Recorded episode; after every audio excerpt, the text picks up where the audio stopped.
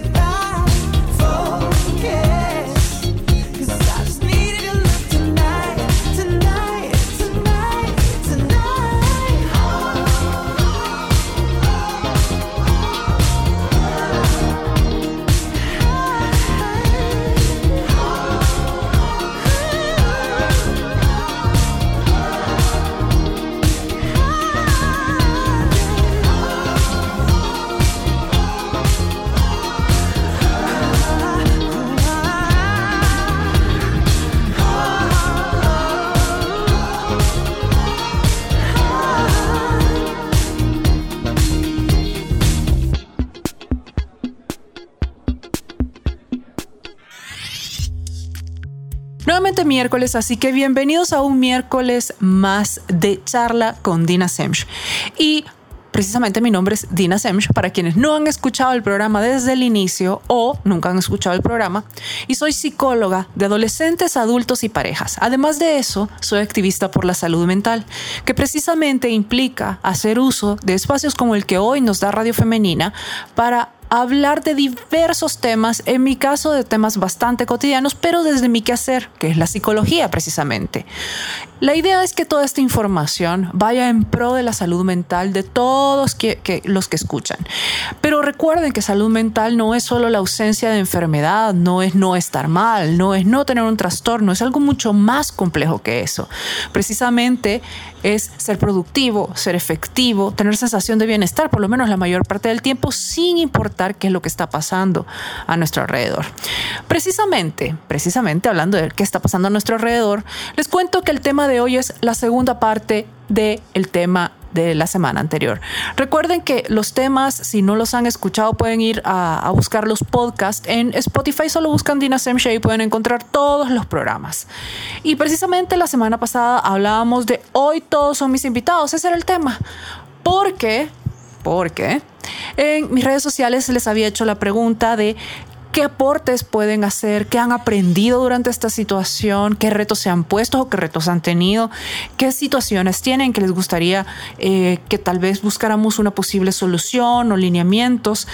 Y la idea es que entre todos aprendamos. ¿Por qué? Porque a pesar de que todos estamos viviendo esta situación actual, toda la pandemia y todas las, eh, las nuevas normas de conducta, de, para ir al súper, para salir a la esquina y que implican diferentes retos, todos somos cabezas diferentes y al ser cabezas diferentes tenemos percepciones e ideas diferentes. Y si todos nos ponemos de repente a aportar sobre este tema desde la esquina que nos tocó vivirlo, podemos tener un aprendizaje maximizado. Y la idea de el tema de hoy, que recuerden es, hoy todos son mis invitados, segunda parte, es precisamente eso. Hoy me voy a quedar con varias de las eh, de los puntos que no pude abordar por falta de tiempo el programa anterior y que ya me habían enviado y algunos nuevos que me enviaron. Entonces, sin nada más, empecemos para abordar lo más posible. A ver, uno de los comentarios que, que, me hacía la vez pasada Susan dice, me encuentro muy desmotivada y aún estoy buscando la forma de volver a motivarme.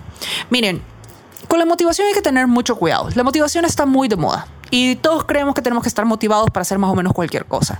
Y muchas veces el encierro, la falta de una rutina o el cambio abrupto de una rutina, en efecto, nos desmotiva. Pero nosotros también cometemos el error de pensar que necesitamos estar motivados para hacer las cosas.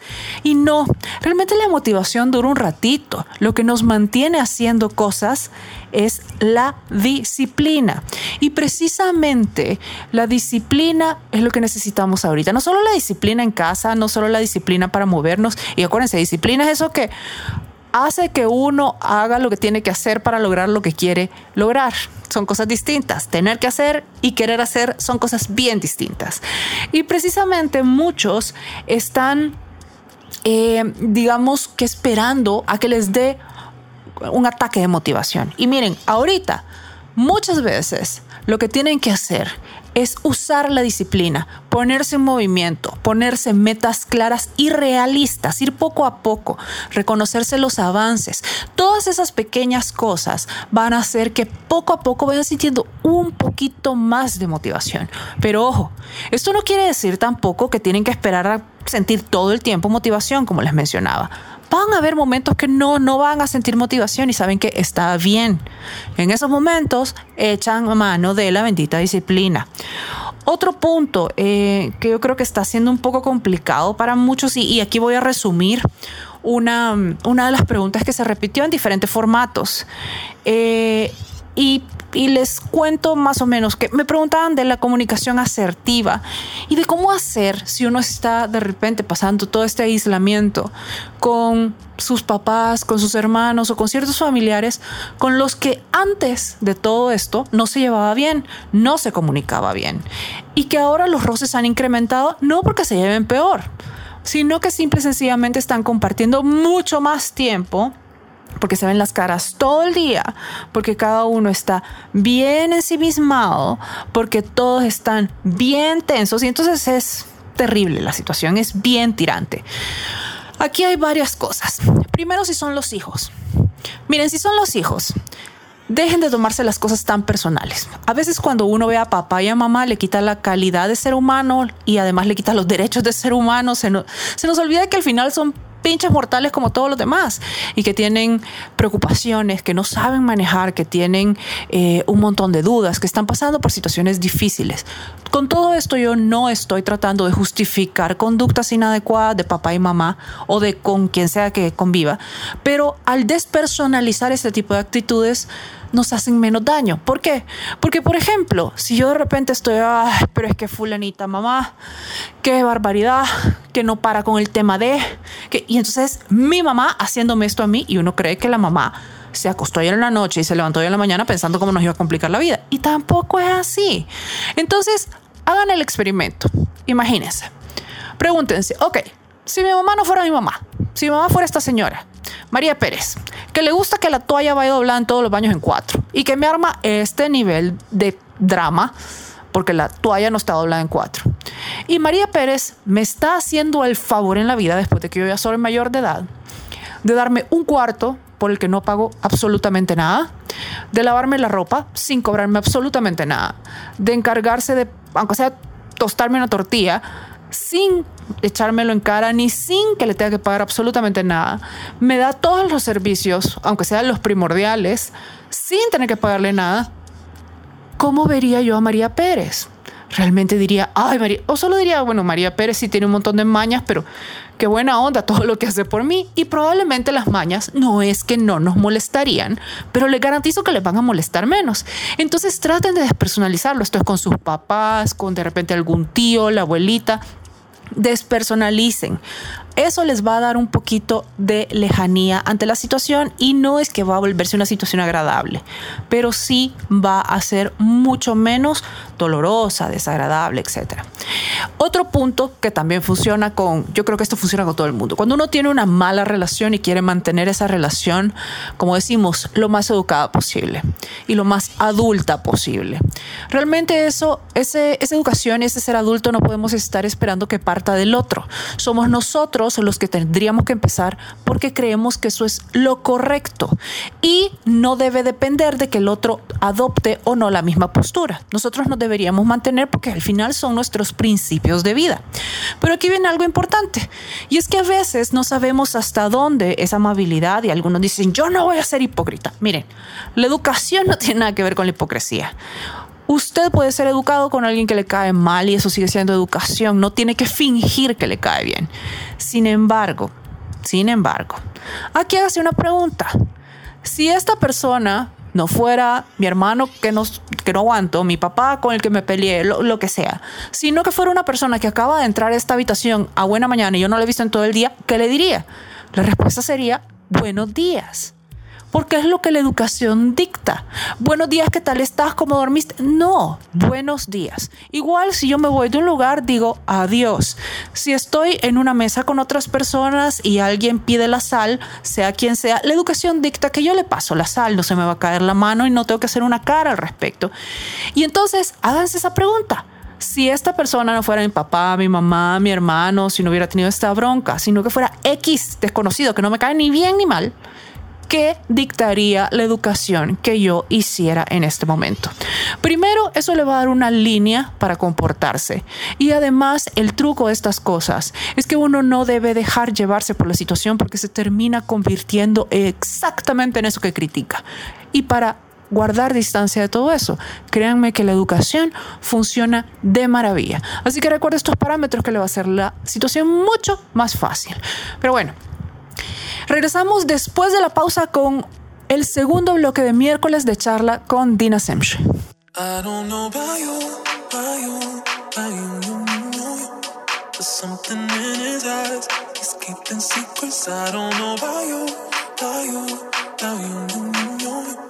Something in his eyes, he's keeping secrets.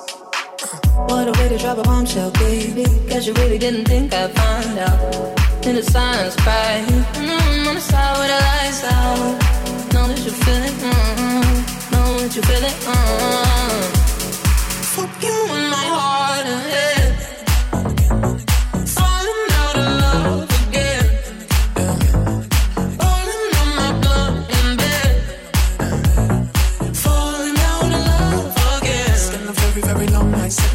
Sipping wine like I don't know about you, about you, about you, you, you, you.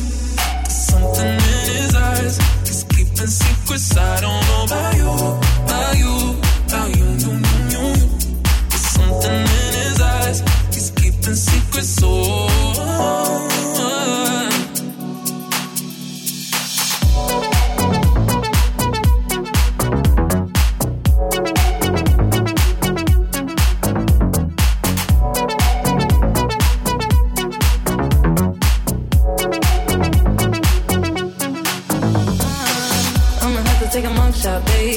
You're doing, tell me, coming on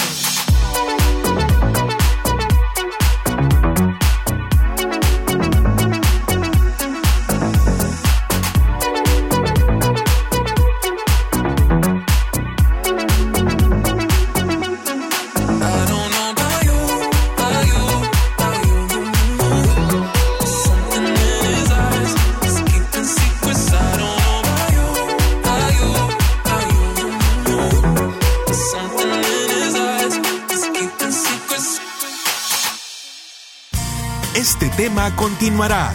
No nos cambie.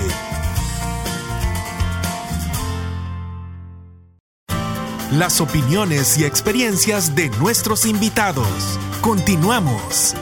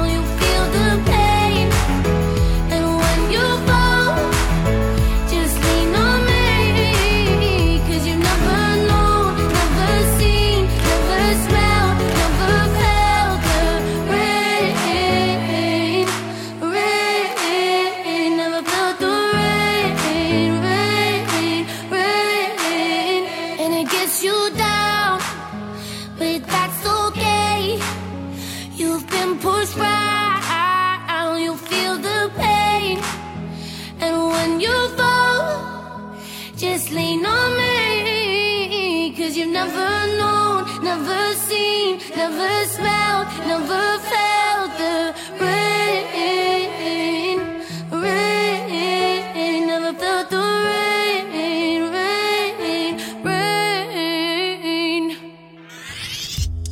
Y ya estamos de regreso con el segundo bloque de miércoles de charla con Dina Semch. Y estamos con el tema hoy todos ustedes son mis invitados. Es la segunda parte de este tema porque la semana anterior hicimos precisamente la primera parte. Si la quieren escuchar para tener un panorama más amplio, recuerden que lo pueden hacer en Spotify, me buscan como Dina Semch y listo. Ahí están todos los podcasts de todos los programas. Pero bueno, les decía que eh, poco a poco cada uno de ustedes ha ido poniendo su granito de arena, me ha dejado comentarios, me ha dejado tips, me ha dejado preguntas, me ha dejado situaciones y estamos tratando de dar respuesta ciertas cosas o lineamientos que les pueden servir.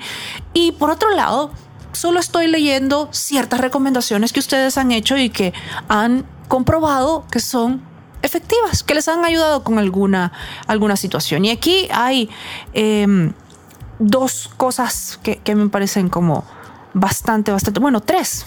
Primero, Ernesto dice, conocerme a mí mismo y regalarme tiempo y atención. Miren, esto es vital. O sea, hay gente que dice, estoy cuidando. miren, a veces no es el tema que están cuidándose. Realmente están demostrando que pueden con ustedes mismos. Y esto es un requisito para saber que uno va a poder en la vida con alguien más. Entonces, estos momentos muchas veces sirven, en vez de estarse huyendo a uno mismo, para conocerse y además, literalmente, regalarse tiempo y atención, como dice Ernesto. Por otro lado, Clara dice que por el momento no puede pensar en el futuro por la ansiedad, así que he decidido enfocarme en el presente con lo que tengo y con lo que hay y nada más.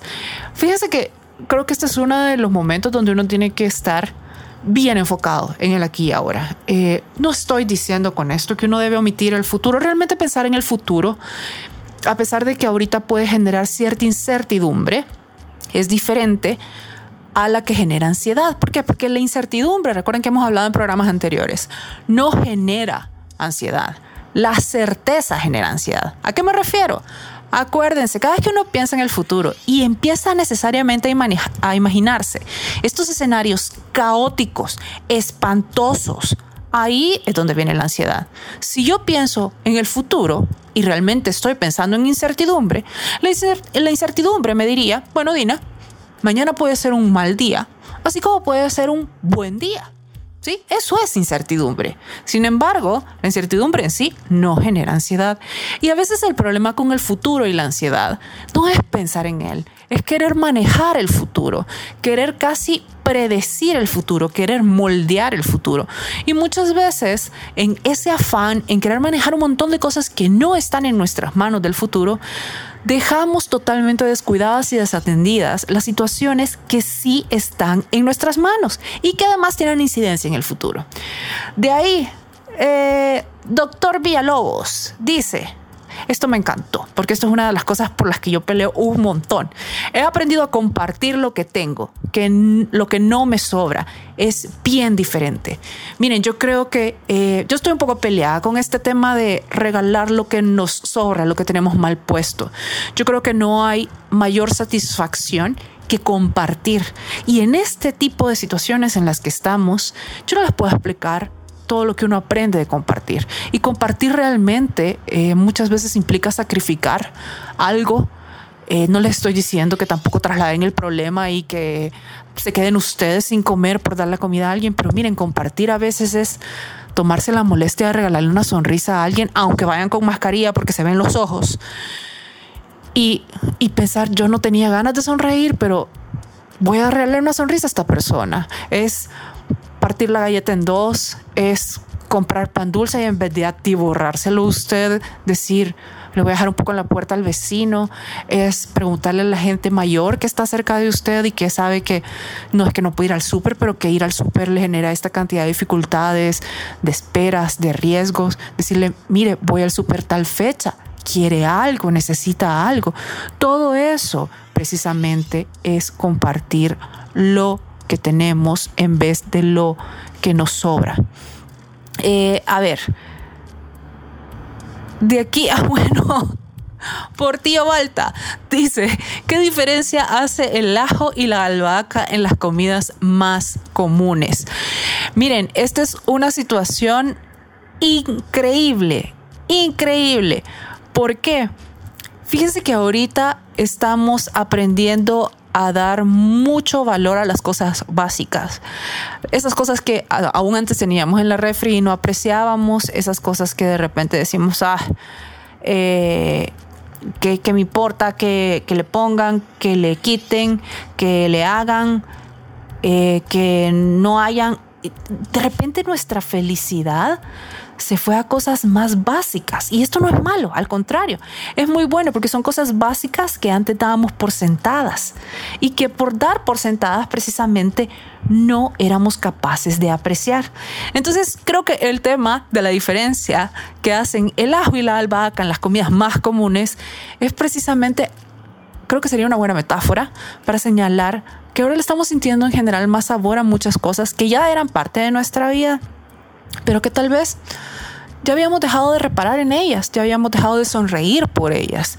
Eh, a mí la vez pasada me, me, pasó que eh, yo vivo en, en, un edificio, entonces de repente a la hora de los pericos pasan los pericos y pasan haciendo, no pasan en bandadas, pero pasan algunos y nunca había reparado en ellos, siempre los había escuchado, pero siempre estaba haciendo algo. Entonces no me quedaba tiempo de contemplar o sentarme en la ventana. Y ese día estaba sentada en la ventana leyendo. Y miren, no les puedo explicar cómo he disfrutado viendo pasar pericos. Y eso sí, vieran qué gordos están los pericos de por aquí, porque eran descomunales, casi tamaño lora color perico. Eh, y son esos pequeños detallitos que siempre han estado ahí, pero que tal vez hasta ahorita, por el exceso de tiempo y el, bajón en nuestra en velocidad en general, tenemos tiempo de disfrutar. Esto no quiere decir que no vamos a querer otras cosas, claro que sí, pero al final solo vamos a, a disfrutar más cosas de las que disfrutábamos antes. Luego dice Melissa, antes de dormir tomarme 10 minutos para evaluar mi día y qué me gustaría cambiar en el siguiente. Mis aplausos, Melissa. Esa parte de evaluar el día es fenomenal, pero yo creo que funciona re bien, así como lo plantea Melissa. Evaluar el día sabiendo que el día siguiente es una nueva oportunidad y que no, no tendríamos por qué tenerlo todo resuelto ya que tendríamos que darnos tiempo, que podríamos tomarlo poco a poco, que tenemos tiempo de rectificar, no es una competencia, no vamos contra el tiempo. Em, a ver, de aquí también me escribían, porque de repente me escribieron mensajes. A ver, mi reto en cuarentena ha sido mi relación de pareja. Me di cuenta que no tengo la ayuda que debería tener ya me he amargado gran parte de la cuarentena. Ah, bueno, aquí no voy a leer nombres, pero esto me lo escribe una señorita o señora, no sé. Eh, pero, miren, este es un consejo para, no, no, no, realmente no para las mujeres, para dos adultos que forman una pareja. Su pareja no les ayuda su pareja está haciendo la parte que le corresponde de, de ser un adulto funcional y autosuficiente, lo cual implica que si usted no estuviera con su pareja, si usted no hubiera aparecido en la vida de su pareja y su pareja estuviera en esa casa, su pareja tendría que hacer todo lo que hace. No le está haciendo un favor. Dejen de plantear estas cosas como ayuda. Pero ojo, aquí viene otra parte importante. Si su pareja requiere un proceso diferente para llegar al mismo objetivo, siempre y cuando llegue al objetivo, tampoco esté fregando que no hace las cosas como usted. Y, como tercer punto, y que les va a ayudar a todos los anteriores. Recuerden que todos tenemos fortalezas diferentes, todos tenemos capacidades distintas. Eso es lo complementario en una pareja. Realmente a veces nos enfocamos mucho en el tema de, es que yo quiero que le nazca lavar los platos. Miren, eso no va a pasar, a nadie le nace lavar los platos, el punto es que los laven y ya.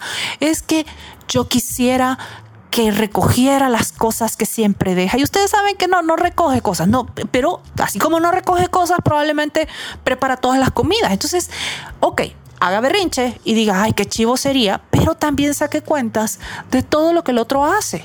Que también nosotros, el otro podría decir, le garantizo, es que fulanita o sultanito nunca hacen esto. Hay miles de cosas que nunca hacemos.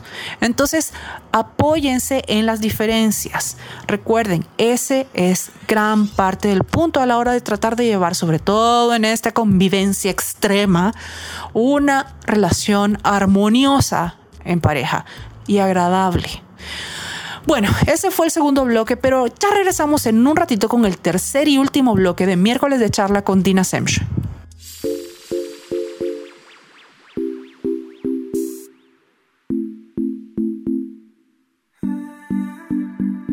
He keeps leaving you for dead.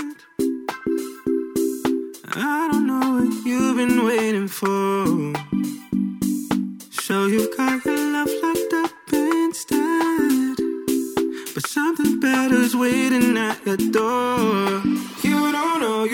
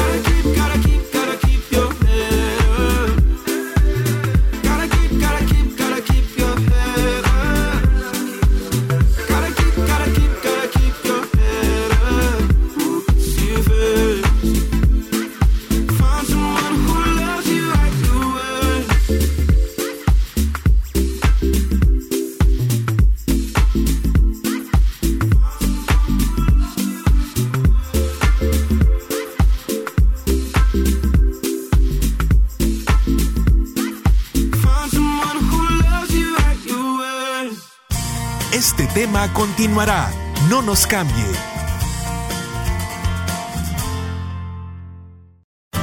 Las opiniones y experiencias de nuestros invitados. Continuamos.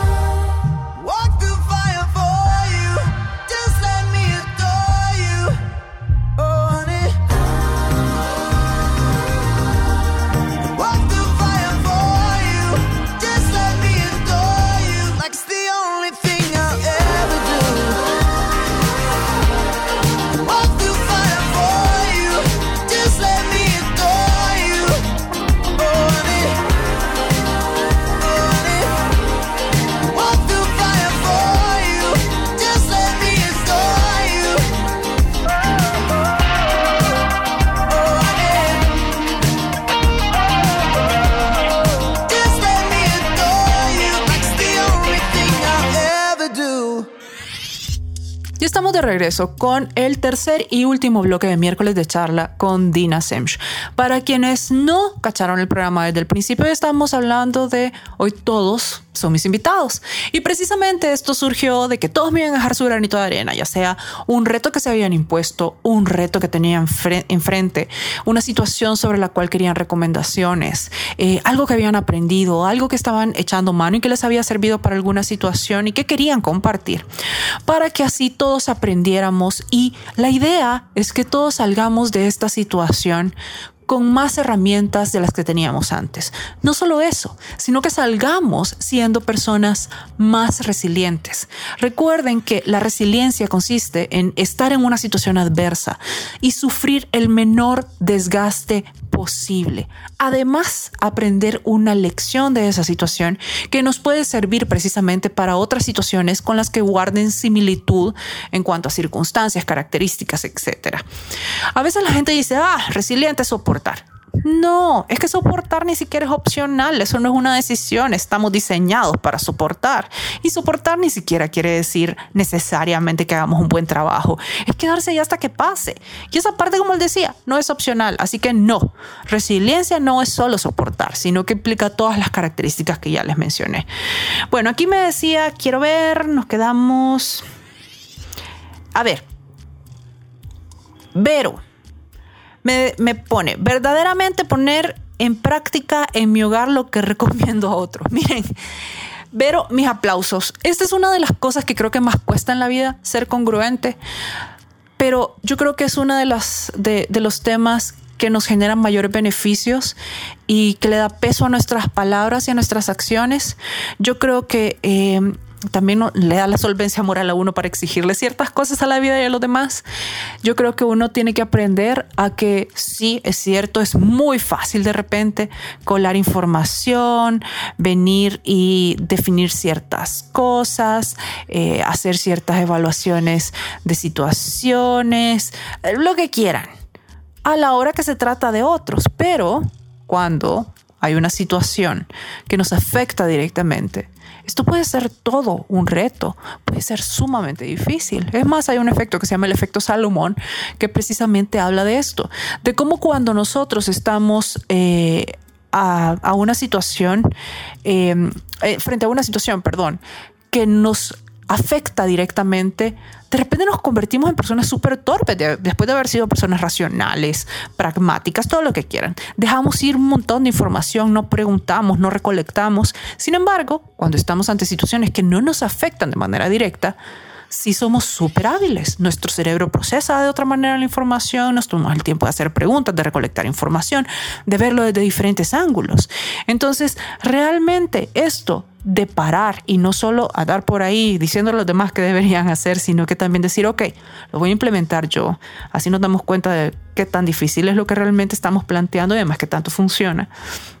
Y somos congruentes. Este es un fantástico ejercicio. Mariposa dice, he comenzado a tener clases de baile por Facebook Live y no me gustaba. Yo creo que este es un buen momento para probar cosas nuevas. Eh, y miren, cosas nuevas que, aún si, si el resultado es como nunca más, está bien. De eso se trata, probar cosas nuevas. Hasta de que salgan mal y decir, ah, sí, hoy sé que no me gusta, pero porque ya traté.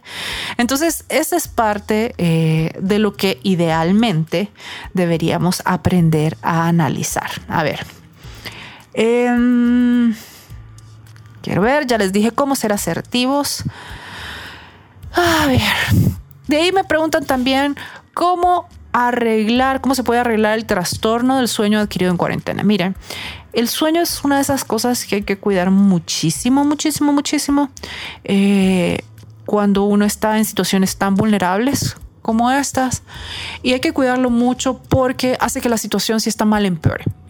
Entonces nuestra atención anda toda dispersa, eh, nuestra capacidad de enfocarla es bien complicado, eh, nuestro humor fluctúa mucho más, eh, nos sentimos cansados obviamente y se hace un desorden espantoso.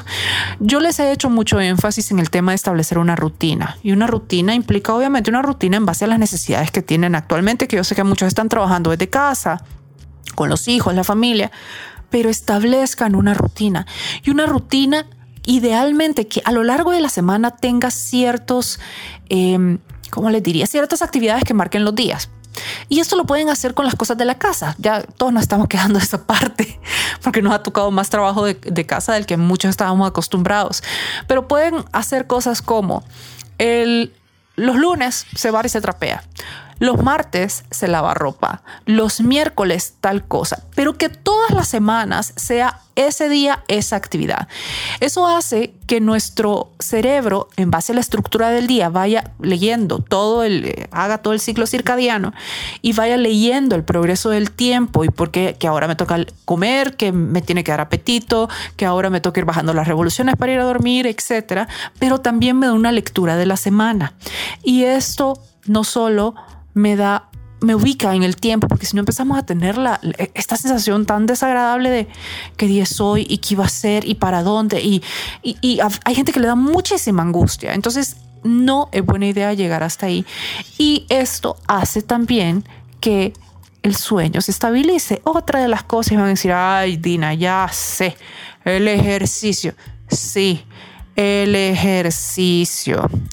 El ejercicio, una de las cosas que hace, sobre todo si lo hacemos en la mañana, es que aumenta la energía durante el día y le suma a nuestra calidad de sueño en la noche. Otras personas están preocupadas porque eh, se han sentido muy ansiosas y de repente están comiendo más de la cuenta. Miren, dos cosas en este tema. Primero, agradezca que su problema es que va a engordar. Ya solo eso es un problema envidiable, lo cual tampoco es una excusa, porque creo que una de las cosas eh, sobre las que tenemos que tener mucha responsabilidad es sobre nuestro cuerpo. ¿Por qué? Porque es nuestro medio, porque es nuestro empaque, porque dependemos de él. Entonces tenemos que cuidarlo, tenemos que cuidarlo de todas las formas posibles. Entonces, a pesar de que agradezca, póngase en orden. ¿Qué pasa con la ansiedad y la comida? Miren, les voy a contar un truco. Realmente la relación entre la ansiedad no es con la comida, es con masticar. Fíjense que hay una partecita en nuestro cerebro donde todavía somos animalitos y no nos gusta aceptarlo, se nos olvida con frecuencia, pero somos animalitos. Y entonces venimos y como cualquier animalito, tiene que sentirse tranquilo, tiene que sentir que no hay ningún depredador, ninguna amenaza en su entorno para poder comer. Si ustedes tienen un perrito, por ejemplo, de repente le han dado de comer y hay algún ruido raro, algún movimiento raro que el perrito no ubica, van a ver que inmediatamente para de comer y no sigue comiendo hasta que ubique el ruido, hasta que eh, para el ruido, etcétera. Esto es instintivo. ¿Por qué? Porque el perrito está cerciorándose de que no está en peligro si hay peligro, no puede comer. Entonces resulta que cuando uno mastica, da exactamente la sensación opuesta al peligro en el entorno. Nos da tranquilidad. Y precisamente la tranquilidad tiene mucho que ver con masticar, no comer, masticar. Pero miren, aquí hay un punto que, que, que a mí me enseñó muy bien Rodrigo Valdivieso, que es mi nutricionista, ¿Qué es el tema de la diferencia entre el hambre emocional y el hambre fisiológica? Si usted tiene hambre, realmente esa hambre se lo va a quitar con unos pedacitos de zanahoria. Si usted tiene hambre emocional, va a decir, ay, no, zanahoria no. Yo tengo ganas de chocolate o de sorbete o de etcétera. Entonces, diferencia. Y cuando, cuando es ansiedad, el hambre suele ser emocional. Tenemos como esta necesidad de ciertas cosas o lo que sentimos no es hambre, sino es como una especie de vacío en la boca del estómago, que no, no se va a llenar con comida. Otra, otra persona me ponía aquí también que desde que todo esto empezó se está mordiendo las uñas. Vaya, miren, para morderse las uñas, uno de los principales problemas es que es algo automático. Entonces la persona que se muerde las uñas, a menos que tenga alguien enfrente todo el tiempo, que le diga las uñas, las uñas, las uñas, o que le quite el, el dedo de la boca, no se va a dar cuenta hasta que ya se está mordiendo la uña. Entonces hay un mecanismo que lo que ayuda es a romper lo automático de la manía. Y cuando rompemos lo automático de una manía, deja de ser una manía. Entonces, el truco es este. Usted identifique la uña que más está mordiendo. Imaginémonos que es la de la mano izquierda. Yo empiezo por eso porque soy zurda. La de la mano izquierda eh, y la del dedo índice. Entonces, ok. Primero, va a empezar por ahí. Ese va a ser el primer dedo que se va a llevar a la boca. Pero la segunda vez que se esté mordiendo ese dedo, no, tiene que cambiar de dedo. Se va al siguiente dedo. Luego, la tercera sigue con el otro y así sucesivamente hasta llegar al dedo gordo de regreso. Y cuando haya ya mordido los cinco de la mano izquierda, empiece exactamente la misma secuencia que tuvo en la izquierda, pero con la mano derecha. ¿Qué va a hacer esto? Primero, al romperlo automático, usted va a estar más consciente o va a estar consciente con más rapidez de cada vez que se lleve la mano a la boca. Y segundo, al romperlo automático se rompe la manía. Pruebe, de verdad. A ver qué interesante. Funciona. Así que bueno, espero que les haya servido. Gracias a todos los que me dejaron sus comentarios, sus aportes, eh, todas estas cosas que de verdad yo creo que es aprendizaje para todos nosotros y, a todos nos hace bien. Primero salir de nuestro mundito, saber que, que no, la vida no está confabulando en nuestra contra, que esto nos está pasando a todos y de diferente manera y que todos le estamos echando ganas de diferente forma. Pero recuerden, ahorita todo lo que puedan ayudar, ayudarse a ustedes primero, ayudar a los demás, compartir lo que tienen, no lo que les sobra, echarle ganas, tenerse paciencia, ponerse metas reales. Todo eso es lo que nos va a mantener en pie, no solo en este momentito, sino con todo lo que la vida nos tiene preparado por delante y todos los retos que todavía nos faltan. Así que nada, eso ha sido todo por este miércoles. Nos escuchamos el próximo miércoles en otro miércoles de charla con Dina Semch. Hasta pronto.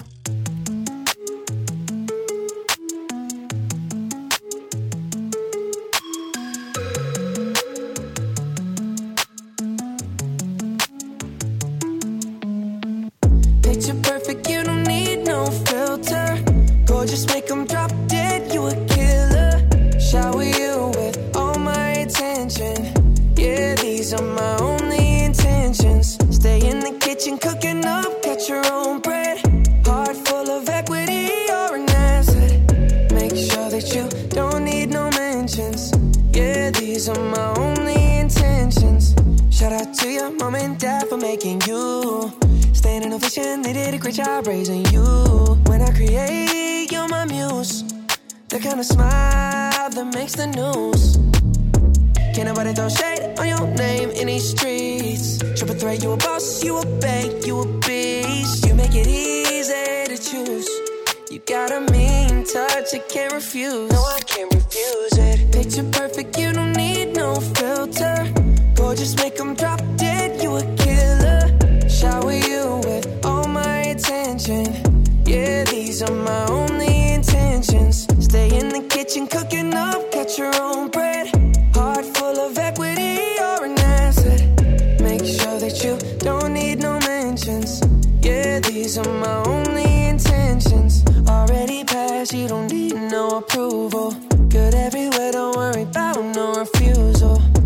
To none, you got the upper hand now. Don't need a sponsor, no, you're the brand now. You're my rock, my Colorado.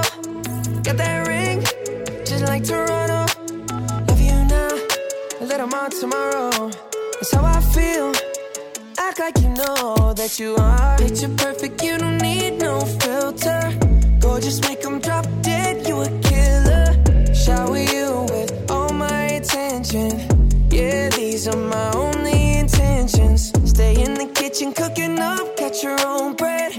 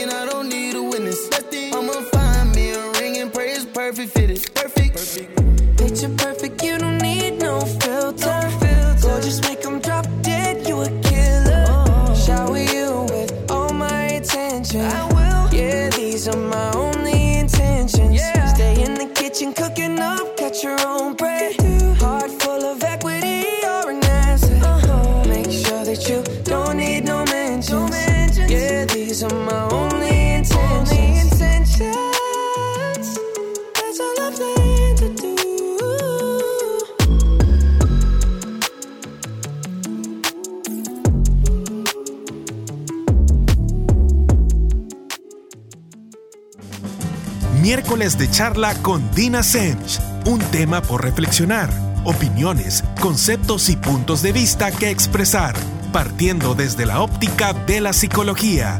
Sintonícenos el próximo miércoles a las 7 de la noche por Radio Femenina